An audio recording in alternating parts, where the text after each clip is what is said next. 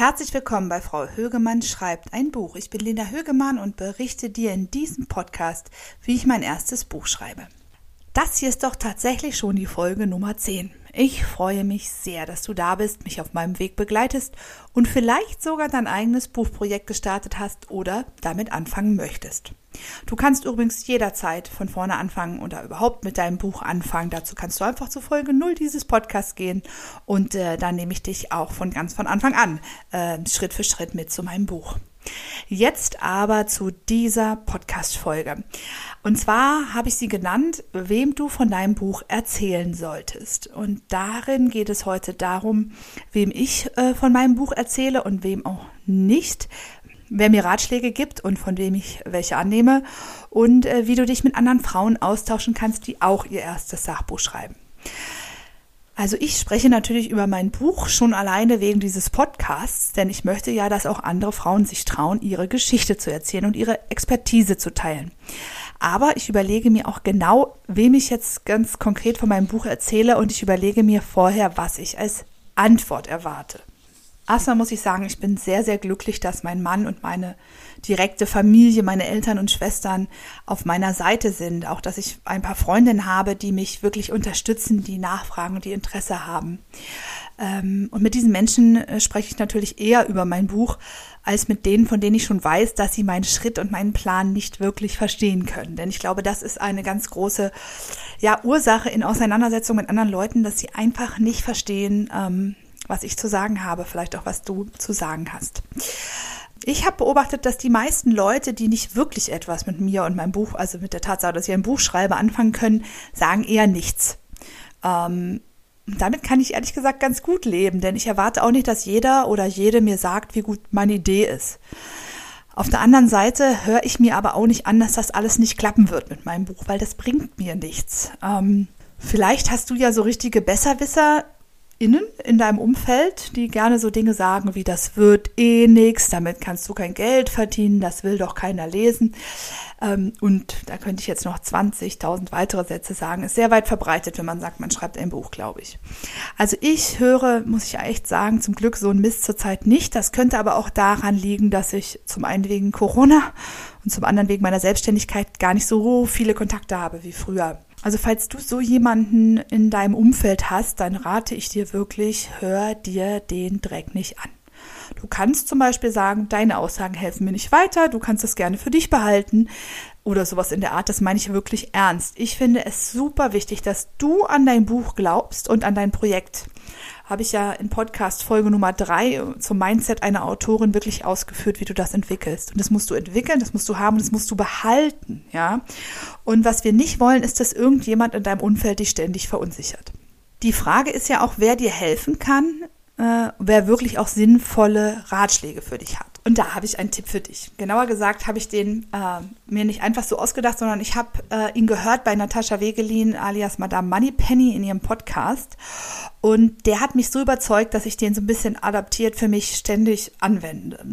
Sie hat nämlich so im Groben gesagt, überlege dir genau, äh, wen du um Rat fragst oder von wem du Rat annimmst. Und genau bei dieser Frage Fragen ist schon klar, aber man kriegt ja auch sehr oft, gerade als Frau, ungebetene Ratschläge. Ähm, da frage ich mich wirklich, hat diese Person irgendetwas erreicht, was ich erreichen möchte? Wenn das so ist, dann ist es sehr sinnvoll, diesen Rat anzunehmen oder zumindest irgendwie zu bedenken oder darüber nachzudenken. Und natürlich frage ich auch nur Leute um Rat, die in irgendeiner Aspekt ihres Lebens, die müssen nicht alle ein Buch geschrieben haben, ja, aber die an irgendeinem Aspekt ihres Lebens was erreicht haben, was ich nicht erreicht habe. Die und die frage ich dann um Rat. Deshalb spreche ich auch nicht mit jedem über mein Buch. Ich spreche zum Beispiel viel mit Journalistinnen oder Autorinnen über mein Buch. Neulich habe ich auch mit einer Lektorin gesprochen. Diese Frauen haben sehr wichtige Hinweise, Kontakte und Ideen für mich. Also es ist schon wichtig, dass ich über mein Buch spreche. Ähm, ich will es ja weiterentwickeln und ich will es ja irgendwann auch veröffentlichen. Ich spreche außerdem wirklich gerne mit anderen Müttern über mein Buch, weil mich einfach interessiert, was sie dazu meinen. Und da bin ich auch dann ganz offen. Ich spreche auch gern mit Frauen, die noch keine Kinder haben, aber Kinder wollen, über mein Buch, denn das ist ja mal ein großer Teil meiner potenziellen Zielgruppe. Daraus nehme ich auch viel mit, wie ich mein Buch schreibe, wie drastisch ich zum Beispiel bei manchen Schilderungen bin und wie drastisch auch manchmal nicht, ja. Und ich bereite mich auf Dinge vor, die zum Thema Geburt gerne gesagt werden und die ich schon, schon, schon noch nie hören wollte, aber jetzt schon mal gar nicht. Denn es ist leider sehr, sehr weit verbreitet, darüber werde ich auch in meinem Buch schreiben, dass Frauen nach Geburten Sätze hören wie Hauptsache, das Kind ist gesund, jetzt ist es vorbei. Frauen kriegen seit Jahrhunderten äh, Kinder oder Jahrtausenden, so schlimm wird es nicht gewesen sein und, und, und. Und jetzt, ähm, also das ist sowieso ein ganz schlimmes Problem. Also wenn du eine Frau äh, kennst, die ein Kind gekriegt hat, sag niemals einen dieser Sätze zu ihr. Es hilft niemanden, ihr schon gar nicht.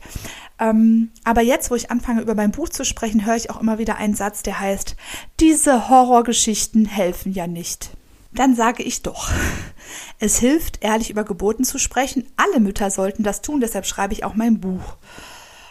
Und dann war's das. Also weiter diskutieren muss ich dann mit diesen oft Frauen, die das sagen, auch nicht. Ähm, gut, die meisten Menschen in meinem Umfeld wissen, wie diese zwei Geburten waren. Sie wissen auch, welche schrecklichen Auswirkungen diese erste schreckliche Geburt hatte. Ähm, Menschen in meinem Umfeld sagen solche Sätze nicht mehr zu mir, aber es kann ja trotzdem passieren und deshalb bin ich darauf vorbereitet, falls ähm, jemand so etwas sagt. Und mir ist auch klar, je weiter ich natürlich mit meinem Buch komme, desto mehr muss ich darüber sprechen. Es gilt aber auch jetzt schon, äh, sprich über dein Buch, entwickle deine Ideen weiter, such dir Input, auch zum jetzigen Zeitpunkt, ähm, aber such dir Leute, die dich weiterbringen. Ja? Corona-bedingt fallen ja viele, sage ich mal, Netzwerkgelegenheiten aus. Äh, und deshalb habe ich angefangen, zum Beispiel E-Mails zu schreiben an Menschen, die ich kenne. Den erzähle ich von meinem Buchprojekt und diesem Podcast. Und ich habe angefangen, in sozialen Netzwerken von meinem Buchprojekt zu erzählen. Da sind natürlich meine eigenen Seiten, also Frau Högemann, äh, schau da gerne vorbei. Aber ich folge ja auch anderen starken Frauen, zum Beispiel bei Instagram. Und wenn die dann was zum Thema Geburt schreiben, dann mische ich mich da schon mal ein. Und das ist auch eine Art anzufangen, über mein Buch zu sprechen. Hier gilt aber umso mehr, also in den sozialen Netzwerken erwarte keine positiven Rückmeldungen oder nicht nur, ja. Bleib bei dir, schau, was dir hilft. Also ich nutze soziale Netzwerke mehr so als so ein Recherchetool, weil das so ein schöner Spiegel von bestimmten, ja, gesellschaftlichen Prozessen auch ist. Also ich poste was und gucke, ah, das ist immer noch die Sichtweise, das auch, das ist eine Art Recherche, ja. Also was ich da nicht erwarte, ist Bestärkung. Irgendwie auch schade, ne? Aber das möchte ich ändern. Ich habe nämlich festgestellt, dass es ja, Facebook-Gruppen zum Beispiel gibt zum Bücherschreiben. Aber die Gruppen, die ich, also ich bin da auch drin und manchmal ist es auch interessant. Aber ähm, da habe ich festgestellt, dass es keine Gruppe für Frauen gibt. Die meisten Gruppen heißen sogar auch nur in der männlichen Form, also irgendwas mit Autor werden. Es geht in der Regel nicht speziell um Sachbücher, sondern auch um Romane. Das ist auch interessant, aber es ist wirklich eine ganz andere Art zu schreiben. Und was mir wirklich fehlt in den meisten Facebook-Gruppen ist ein wertschätzender und unterstützender Umgang miteinander. Genauer gesagt, lese ich sehr viel in diesen Gruppen, was alles nicht geht. Und deshalb habe ich jetzt eine eigene Gruppe für diesen Podcast gemacht. Sie heißt Frauen, die Sachbücher schreiben. Und du findest sie natürlich in den Show Notes. Und mein Ziel ist es, mit dieser Gruppe einen geschützten Raum zu schaffen für den Austausch von Ideen, Tipps und zur Bestärkung von uns, also dass wir uns gegenseitig unterstützen und bestärken können.